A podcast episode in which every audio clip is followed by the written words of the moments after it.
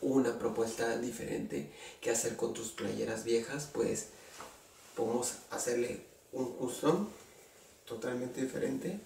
Esta, esta la apliqué poniéndole café, café soluble de cualquier marca, lo ponen con agua caliente en una bandeja, lo dejan un día, luego lo sacan, lo ponen a secar, ya que lo ponen a secar, eh, lo lavan y otra vez lo vuelven a, a, secar y el resultado es así, o sea, y bueno, yo quise que se viera como, como rayas, entonces lo estuve moviendo un poquito así, lo sacaba y lo metía, porque si ustedes lo quieren parejo no hagan ningún movimiento y les quedaría perfecto.